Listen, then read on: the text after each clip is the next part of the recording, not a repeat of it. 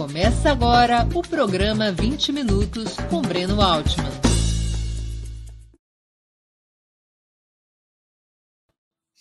Bom dia. Hoje é 26 de abril de 2022. Está começando mais uma edição do programa 20 Minutos Análise. Anistia, indulto e graça. Quais as diferenças? Esse terá, será o tema da exposição de hoje. Causou polêmica e revolta a decisão do presidente Jair Bolsonaro de recorrer à graça presidencial para anular a pena imposta ao deputado Daniel Silveira pelo Supremo Tribunal Federal. Afinal, pela primeira vez desde a promulgação da Constituição de 1988, era utilizada essa espécie de indulto individual com nome e sobrenome do beneficiado. Obviamente que se trata, no mérito, nas razões pelas quais Bolsonaro assim atuou, se trata de uma gambiarra, de um casu, casuísmo. O presidente tratou de proteger um aliado sem que qualquer causa relevante estivesse em jogo. Aproveitou a oportunidade também para gerar um clima de tensão e animar suas bases eleitorais, renovando o confronto contra a Corte Suprema e alterando a pauta das discussões no cenário nacional, provisoriamente fazendo com que ficasse de la ficassem de lado temas incômodos ao presidente, como fome e inflação, temas substituídos, ao menos nos últimos dias, por assuntos nos quais o presidente Bolsonaro atua com maior desenvoltura, como é a confrontação com a Corte Suprema. No entanto, na reação à decisão presidencial, muitos foram os que levantaram suas vozes contra o próprio Instituto da Graça, além das críticas de que o decreto teria sido aplicado sem o respeito a determinadas pré-condições processuais, tornando-o eventualmente inconstitucional. Os críticos mais acirrados não deixaram por menos o recurso discricionário ao indulto individual, à graça, colocaria o presidente acima do STF, roubando-lhe até mesmo o papel de guardião maior da justiça e da Constituição. Assim foi feita a crítica por muitos a, ao recurso, à ação de Bolsonaro de utilizar o direito da graça para libertar, para cancelar a pena de Daniel Silveira. Para que possamos compreender melhor esse debate, antes de mais nada, é necessário entender como funcionam os mecanismos extrajudiciais para anulação ou comutação de penas, tanto individuais quanto coletivas. O próprio sistema de justiça tem seus instrumentos através da progressão penal por bom comportamento. Para isso servem o regime semiaberto, o regime aberto e a liberdade condicional, providências subordinadas à lei de execução penal e deliberadas por juízes que estão a cargo da sua aplicação. São os juízes que comandam as varas de execução penal. Mas também há outras modalidades que podem favorecer determinados réus sem que a decisão sobre a pena desses réus tramite pelo Poder Judiciário. Esse é o caso de três ferramentas estabelecidas pela Constituição brasileira, pelo Código de, do Processo Penal ou por ambos. Anistia é uma ferramenta, indulto é outra ferramenta, a graça presidencial é uma terceira ferramenta. No 20 minutos análise de hoje, tentarei explicar esses instrumentos e sua origem histórica, para eventualmente contribuir com quem deseja ter maiores informações para o debate que se abriu a partir do agraciamento do protegido de Bolsonaro. Sou da opinião que precisamos tomar todo o cuidado para não jogarmos fora o bebê junto com a água suja da pia batismal. No programa de hoje, não irei tratar do caso Daniel Silveira, a água suja, mas da natureza da graça presidencial, o bebê que corre o risco de dar com a cara no chão em função do debate em curso. Antes de começarmos, quero pedir um pouquinho de paciência para o nosso imprescindível recado comercial. Opera Mundi é sustentado principalmente pelo apoio de seus leitores e espectadores. A sua contribuição financeira, portanto, é decisiva para nossa manutenção e desenvolvimento. Há cinco formas possíveis de contribuição. A primeira delas, você pode se tornar assinante solidário de Opera Mundi em nosso site com uma colaboração mensal permanente. Basta acessar o endereço operamundi.com.br barra apoio. Vou repetir, operamundi.com.br barra apoio. Segunda forma de contribuição, você pode se tornar membro pagante de nosso canal no YouTube. Basta clicar na opção Seja Membro, que está diante dos seus olhos no nosso canal, no canal de Opera Mundi, nessa plataforma. Clique em Seja Membro e escolha um valor no nosso cardápio de opções. Terceira forma de contribuição. Durante a transmissão de nossos vídeos, como o de hoje, você poderá contribuir com o Super Chat ou o Super Sticker. Normalmente, apenas as perguntas acompanhadas pelos Super Chats ou pelo Superchat ou feitas por membros pagantes de nosso canal no YouTube são lidas e respondidas durante o programa ao vivo. Quarta forma de contribuição. Se você estiver assistindo o programa depois da sua transmissão, se você estiver assistindo algum dos nossos programas gravados, poderá contribuir com a ferramenta Valeu, valeu demais, estipulando um valor da sua vontade e possibilidade. Quinta forma de contribuição. A qualquer momento, você poderá fazer um Pix para a conta de Opera Mundi, de qualquer valor que julgue adequado. Nossa chave nessa modalidade, nossa chave no Pix é apoie.operamundi.com.br. Vou repetir, apoie.operamundi.com.br. A nossa razão social é última instância editorial limitada. Além dessas cinco formas de colaboração, lembre-se sempre de dar like, de clicar no sininho e compartilhar nossos programas com seus amigos em seus grupos. São ações que aumentam nossa audiência e engajamento, ampliando também nossa receita publicitária, tanto no site quanto em nosso canal, no canal de Opera Mundi no YouTube. Vamos ao trabalho. Nas monarquias absolutas, que comandaram a primeira etapa da transição do feudalismo ao capitalismo, todo o poder político, legislativo e judicial se concentrava nas mãos da coroa. Como se diz popularmente, o rei tinha o poder de mandar prender e mandar soltar, além de fabricar ou aceitar as leis que ordenavam a ação dos poderes da corte. Quando a burguesia vai emergindo como a nova classe dominante na Europa dos séculos 17 e 18, junto com o seu fortalecimento econômico, vem a exigência de representação política, através de sucessivos movimentos e revoluções, frequentemente contando com o apoio das camadas populares que igualmente viviam sob a opressão monárquica e o tacão dos senhores feudais. Do choque entre a burguesia, naquela época liderando o povo, e as monarquias absolutas, absolutistas, ainda tentando fundir essas monarquias absolutas, o nascente desenvolvimento mercantil capitalista com o poder da nobreza e dos donos das terras, desse choque nasceriam tanto o parlamento quanto o poder judiciário independente. Essas foram as instituições, o parlamento e o poder judiciário, que foram esvaziando o poder real e permitindo à burguesia assumir o comando do Estado. Em alguns casos, através de monarquias constitucionais, nas quais a coroa perdia o comando político-judicial, a exemplo do Reino Unido, da Inglaterra. Em outros casos, como o francês, o processo acabaria levando ao próprio fim da monarquia, ao estabelecimento da república.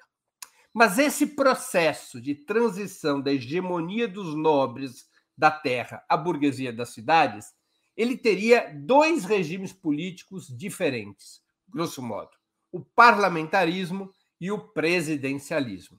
Não é o tema do nosso programa de hoje, mas é uma referência importante para os assuntos que temos que tratar. Todas as monarquias constitucionais, claro, elas eram, elas eram parlamentaristas, enquanto as primeiras repúblicas da era moderna se dividiam entre os dois regimes.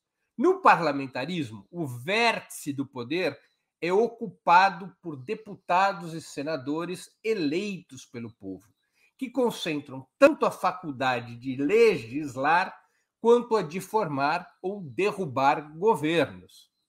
Como a figura do chefe de Estado é simbólica ou com incumbências limitadas, também costumam caber ao parlamento ou ao gabinete eleito pelo parlamento, nesses regimes, costuma uh, caber ao parlamento ou ao gabinete os mecanismos extrajudiciais de comutação ou anulação de penas. A partir de 1776, com a independência dos Estados Unidos e a Constituição daquele país aprovada em 1788, a, a República Presidencialista virou uma forte alternativa à monarquia constitucional e ao parlamentarismo. Nesse modelo, no modelo presidencialista, as ferramentas de despenalização também são atribuição do chefe de Estado, na condição de máximo representante da soberania popular. Essas ferramentas sempre foram decisivas nas monarquias e nas repúblicas burguesas, mas também nos estados socialistas, para corrigir graves erros judiciais e defender os interesses de Estado, além de terem um papel fundamental, é claro, na luta política e no esforço para impedir a cristalização de uma soberania ilimitada do poder judiciário. Nos Estados Unidos, por exemplo, o presidente tem o poder constitucional do perdão para crimes federais. Previsto esse poder, o pardon power, o poder de perdão, no artigo 2 da Constituição norte-americana.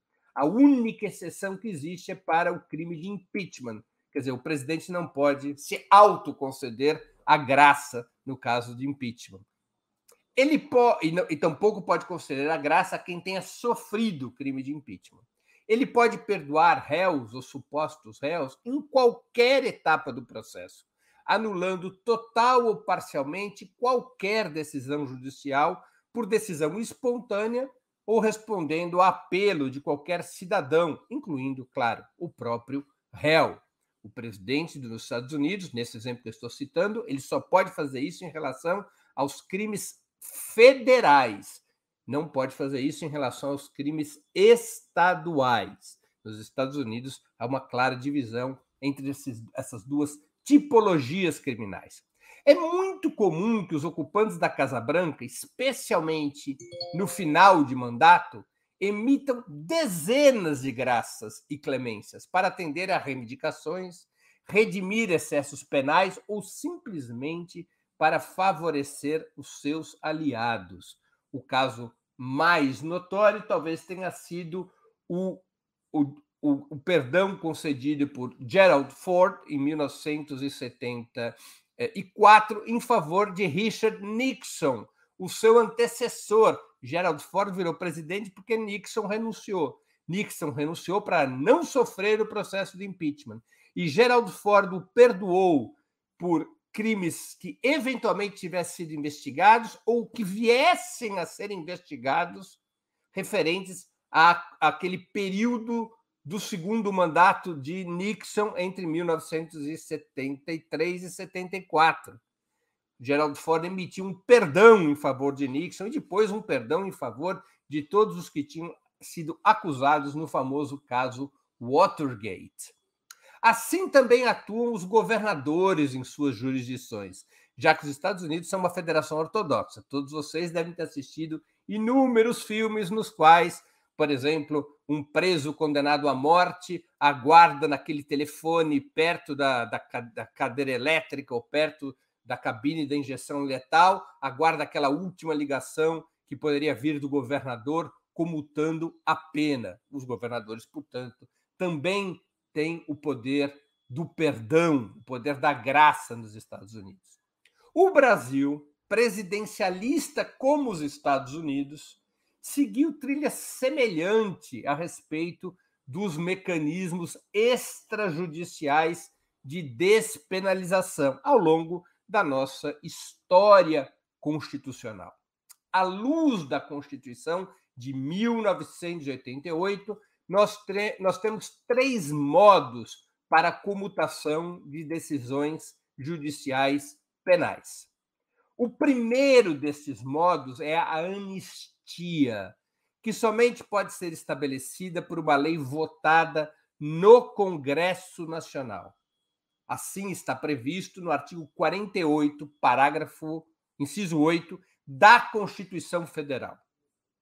Está dito muito claramente que a anistia tem que ser uma lei do Congresso. O presidente não pode anistiar ninguém. A anistia pode ser geral, beneficiando todas as pessoas que participaram de determinados fatos criminosos, ou parcial, excluindo do benefício, por, por exigir determinados requisitos pessoais, alguns infratores. Ela pode ser ainda condicionada, a anistia, quando exige aceitação de obrigações por parte do beneficiário. Mas também a anistia pode ser incondicional, quando não se impõe qualquer restrição. Anistia geralmente é motivada por questões de ordem política. Anistia pode ser própria, como dizem os juristas, ou seja, antes do trânsito em julgado da sentença, ou imprópria, se lhe é posterior ao trânsito em julgado.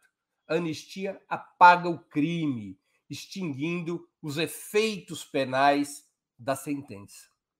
O maior exemplo de anistia na nossa história é a de 1979, estabelecida pela Lei 6683 daquele ano, aprovada no dia 28 de agosto daquele ano, beneficiando todos os crimes políticos ou conexos, a, a, dizendo respeito a todos os crimes políticos ou conexos uh, no período compreendido entre 2 de setembro de 1961 e 15 de agosto de 1979.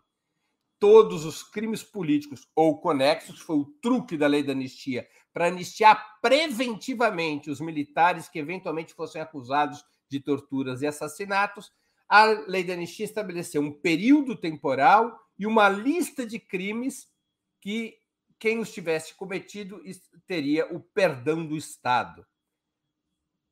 A lei da anistia estabeleceu os critérios, estabeleceu o período e depois cada beneficiário foi reivindicar a sua inclusão na lista dos anistiados. Anistia, portanto, é um instrumento que somente o Congresso pode aprovar. O segundo modo de uh, despenalização é o indulto. O que, que é o indulto, pessoal? Trata-se de, uma, trata de uma forma de perdão concedido pelo presidente da República, destinado a sentenciados que cumprem pena privativa de liberdade. Não leva o nome e sobrenome de ninguém, não é uma lista de beneficiários, mas um conjunto de critérios que, se atendido, que, se atendidos, beneficiam os réus que vierem a solicitá-los nas devidas varas de execução criminal. Portanto, o indulto não diz respeito à pena, à sentença, como é o caso da anistia. A anistia, ela cancela uma sentença e, por consequência, cancela a pena. O indulto não. Ele não altera o julgamento do poder judiciário ele altera o cumprimento da pena. Por isso que o indulto funciona assim: o presidente emite um decreto de indulto com critérios, é, idade, tempo de permanência na cadeia, crimes que estão abarcados por aquele indulto, crimes que não podem ser abarcados por aquele indulto. Ele emite esse decreto, que é um decreto de critérios, e os réus pedem nas varas de execução criminal os benefícios que correspondem.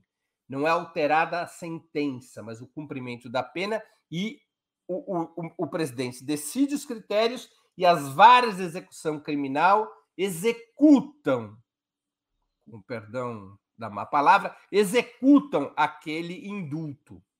Esses critérios, repito, dizem respeito a tempo de cumprimento da pena, bom comportamento e tipologia criminal. Não há qualquer proibição legal ou constitucional eh, de que sejam atendidos réus sem pena transitada em julgado. Aliás, muitos dos beneficiários por indultos, eh, eles não têm sentença transitada em julgado. Aliás, muitos dos presos no Brasil cumprem pena provisória não tiveram ainda direito uh, recursal, vivem ali amontoados nas cadeias sem que a justiça lhes seja, lhes seja prestada de forma rápida e objetiva. Não há qualquer impeditivo para a aplicação de indultos por conta do trânsito em julgado. Por falar em indultos, a situação mais típica no Brasil é o indulto natalino o presidente decreta as regras do indulto, normalmente no fim do ano, e aí os apenados requerem o benefício e a justiça decide apenas o cabimento, se a pessoa está dentro ou está fora das regras do indulto. Nós tivemos uma situação que caracteriza bem a polêmica sobre quem tem poder de indulto. Eu vou chamar a memória de vocês, se a memória não funcionar, vocês podem pesquisar no Google. O decreto natalino de 2017 de número 9246-17, assinado por Michel Temer, foi contestado e reformado pela ministra Carmen Lúcia, que suspendeu determinados dispositivos a pedido da Procuradoria-Geral da República. Foi considerado que havia benefícios naquele decreto uh, em favor de quem estava já condenado por crimes de corrupção no âmbito da Operação Lava Jato, e que isso era inaceitável. A Procuradoria-Geral da República ingressou com uma ação contra o indulto no STF e a ministra Carmen Lúcia, que por sorteio ficou com essa ação, na verdade não foi por sorteio, foi, ela estava cobrindo férias, né? Ela, ela é... enfim, cai nas mãos da Carmen Lúcia, não me lembro se ela estava cobrindo férias ou se foi por sorteio. A Carmen Lúcia decide é, suspender determinados dispositivos. Depois, quando o caso é sorteado para a relatoria, o relator passa a ser Luiz Roberto Barroso, ministro Luiz Roberto Barroso, e o ministro Luiz Roberto Barroso, como relator do caso, permitiu a aplicação parcial do decreto, fixando seus critérios. Luiz Barroso reescreveu o indulto e ordenou a sua imediata aplicação. Mas quando o Pleno da Corte Suprema deliberou sobre o tema, em 9 de maio de 2019, por sete votos a quatro, com a divergência sendo ironicamente aberta pelo ministro Alexandre de Moraes, a petição da PGR foi derrotada e firmou-se uma jurisprudência. Prestem atenção, pessoal. Firmou-se uma jurisprudência, então, de que o indulto é ato privativo do presidente da República, sobre o qual não cabe trâmite judicial de mérito, apenas a sua execução. Ou seja, o Poder Judiciário não pode alterar um indulto presidencial, não pode impedi-lo, não pode revogá-lo, não pode fazer qualquer modificação. Faz parte dos poderes discricionários do presidente da República decretar indulto. É uma decisão do próprio STF no dia 9 de maio de 2019 três anos atrás. O terceiro modo de despenalização é a graça presidencial, às vezes identificada na imprensa como indulto individual. Nesse caso, não há fixação de regras gerais, mas a identificação de quem será beneficiado através de decreto presidencial. Está lá o nome da pessoa, ou no, os nomes das pessoas que receberão a graça é o inverso do indulto. Indulto fixa critérios e as pessoas são ou não incluídas dentro desses critérios por uma decisão das várias de execução penal. Na graça presidencial, não. O presidente não, não decreta critérios, o presidente determina quem é a pessoa que vai ser beneficiada. Tampouco existe qualquer verificação judicial desse método. A justiça não pode derrogar, não pode eliminar a graça. Não, não há previsão constitucional para isso. É um poder privativo do presidente da República.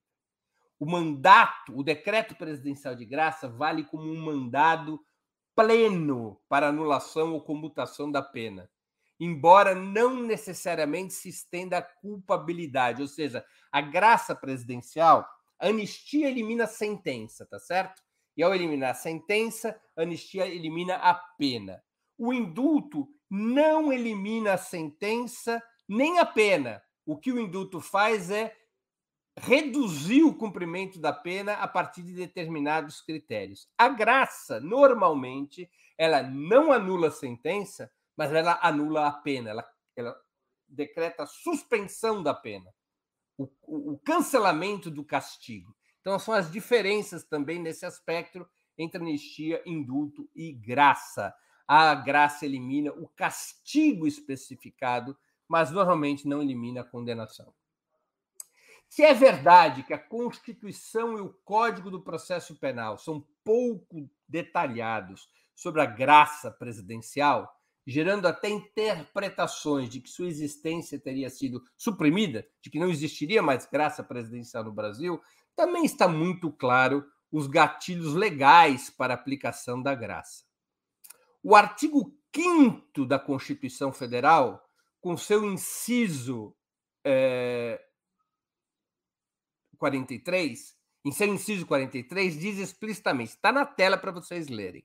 Artigo 5 inciso 43. A lei considerará crimes inafiançáveis e insuscetíveis de graça ou anistia a prática da tortura, o tráfico ilícito de entorpecentes e drogas afins, o terrorismo e os definidos como crimes hediondos, por eles respondendo os mandantes, os executores e os que, podendo evitá-los, se omitirem. Quando se estabelece uma restrição ao poder da graça, se reconhece que ele existe. Reconhece a graça como instituto próprio, fixando é, crimes sobre os quais se pode e os crimes sobre os quais não se pode aplicar o instrumento, recepcionando o que está no Código de Processo Penal, que é de 1941 especialmente o artigo 734 do Código Penal. Essa é uma controvérsia entre os juristas, não é? Porque como a Constituição de, é, é muito a Constituição atual é muito posterior ao Código de Processamento de Processo Penal, o Código de Processo Penal é de 1941, a Constituição é de 88. É, a Constituição, ao ser aprovada, ela pode recepcionar, acolher ou não leis anteriores, não é? E as controvérsias se, são dirimidas pela Corte Suprema. Alguns dizem a Constituição atual ela não recepciona o artigo 734. Não é fato. Como eu li aqui para vocês, o artigo 5 inciso 43 da Constituição claramente recepciona o Instituto da Graça, tanto é assim que lhe impõe determinados limites. O Código de Processo Penal é que caracteriza o que é a graça. Artigo 734. Vamos aqui ler juntos. A graça poderá ser provocada por petição do condenado, de qualquer pessoa do povo, do Conselho Penitenciário ou do Ministério Público, ressalvada, entretanto, ao presidente da República a faculdade de concedê-la espontaneamente. Isso está no Código de Processo no Código do Processo Penal. Ou seja, o presidente pode, por ato de vontade pessoal e discricionária, comutar ou anular a pena, o castigo imposto pelo judiciário, mesmo que não tenha sequer havido solicitação a esse respeito. O presidente pode tomar essa decisão sem que tenha sido provocado para tanto. Ele pode tomar essa decisão de modo próprio, espontaneamente. Tal como no caso do indulto, não há o pré-requisito do trânsito julgado em nenhum comando legal específico. Uma das questões levantadas contra o recente decreto de graça assinado por Bolsonaro. Não há um comando legal específico.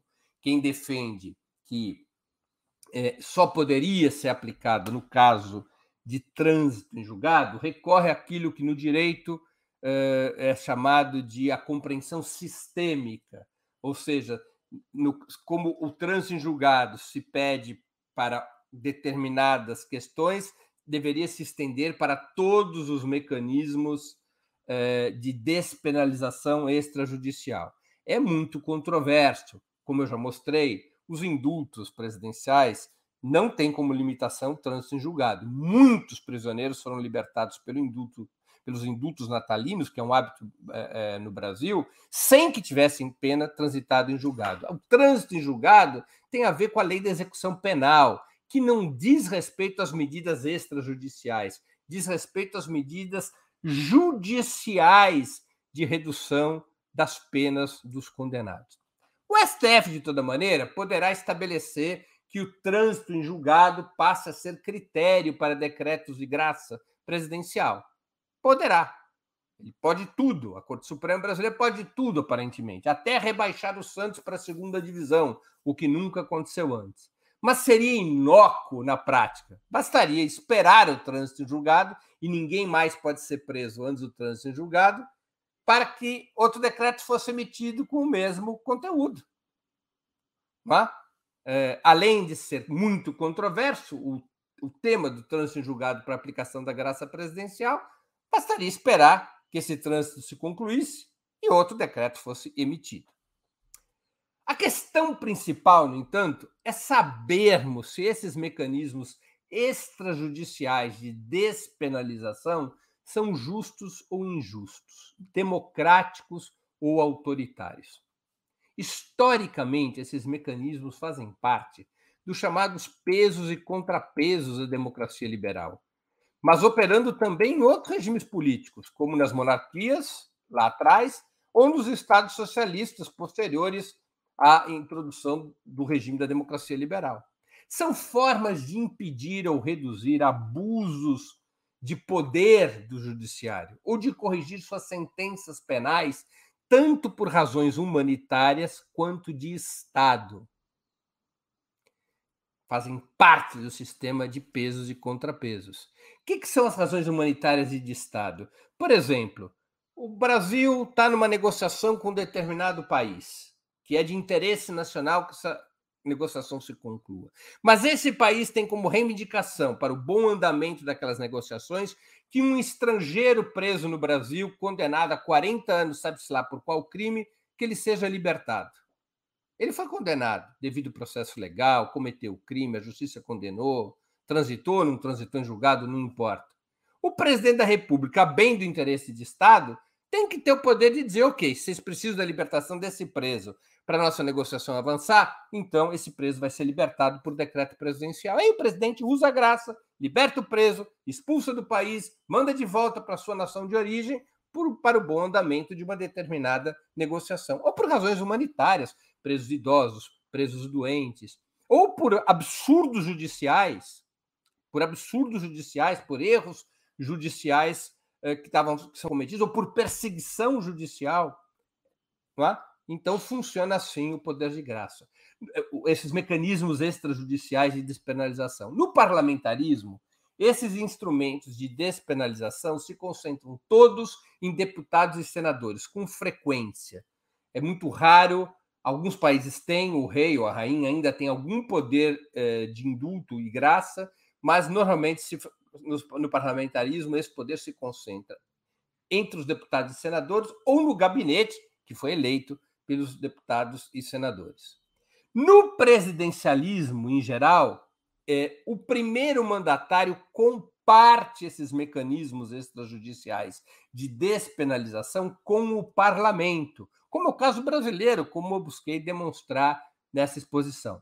Na condição de principal expressão da soberania popular, o presidente da República não é apenas o comandante de um dos três poderes, mas também o chefe de Estado, situação que o coloca no vértice da República.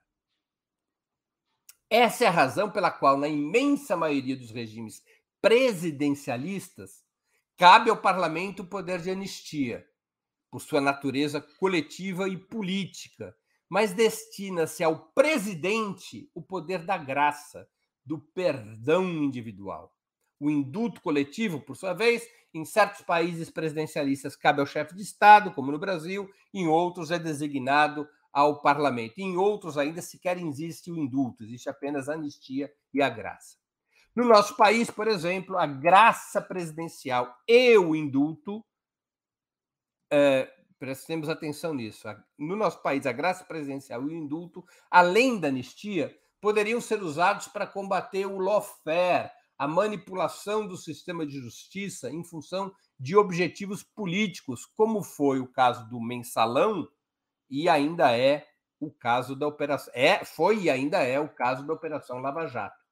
Nada teria legalmente impedido Lula e Dilma, por exemplo, de ter usado a graça presidencial em favor de réus do chamado mensalão, nome popular da ação penal 470, beneficiando com a graça presidencial históricas lideranças petistas como José Dirceu ou José Genuíno, que foram réus do mensalão. Se não o fizeram, se Lula e Dilma não utilizaram a graça presidencial, foi por cálculo político, pelas consequências possíveis e difíceis de uma decisão inédita como essa, inédita pelo menos no período pós-1988. Poderiam ter usado a graça presidencial, porque é para isso que se presta a graça presidencial também combater o lawfare. De toda maneira, é necessário ter prudência e não cair na esteira do justo combate ao que representa o bolsonarismo em uma, em uma hipertrofia ainda maior do STF, eliminando ou retirando força dos poucos mecanismos de controle que se tem sobre um poder, o poder judiciário, cuja expansão exagerada pode desidratar a soberania popular e as poucas estruturas que nós temos nesse país de efetiva democracia. Muito obrigado pela atenção. Antes de continuarmos, aproveito para pedir novamente que vocês contribuam financeiramente com Opera Mundi. Lembrem-se, há cinco formas de fazê-lo. A primeira é a assinatura solidária em nosso site, operamundi.com.br barra apoio. A segunda, se tornando membro pagante de nosso canal no YouTube, clicando em Seja Membro. A terceira é contribuindo agora mesmo com o Super Chat ou o Super Sticker. É, a quarta é o Valeu Demais, valeu, valeu demais, que funciona como o Super Chat, mas quando você estiver assistindo aos nossos vídeos gravados, a quinta é através do Pix. Nossa chave no Pix é apoie.operamundi.com.br. Vou repetir, apoie.operamundi.com.br.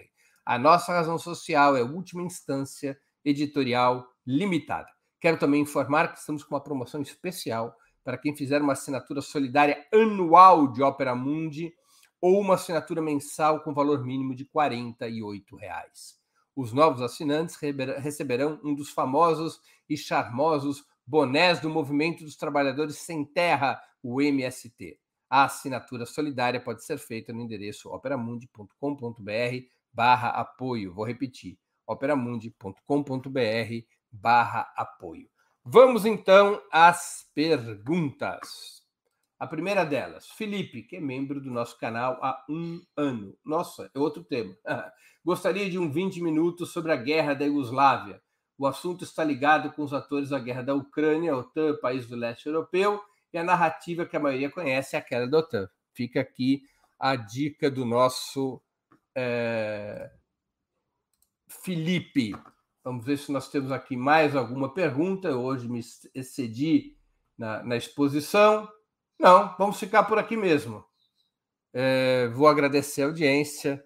É, muito obrigado àqueles que nos assistiram na transmissão ao vivo e àqueles que nos assistirão, aqueles e aquelas que nos assistirão depois que o programa tiver gravado.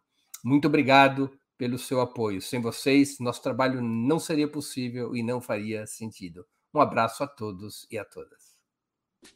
Para assistir novamente esse programa e a outras edições dos programas 20 Minutos, se inscreva no canal do Opera Mundi no YouTube. Curta e compartilhe nossos vídeos. Deixe seus comentários. O jornalismo de Ópera Mundi é mantido com o seu apoio. Faça uma assinatura solidária em www.operamundi.com.br. Com um pequeno valor mensal, você nos ajuda no desenvolvimento de um jornalismo independente e de qualidade. Obrigado pela audiência e até a próxima.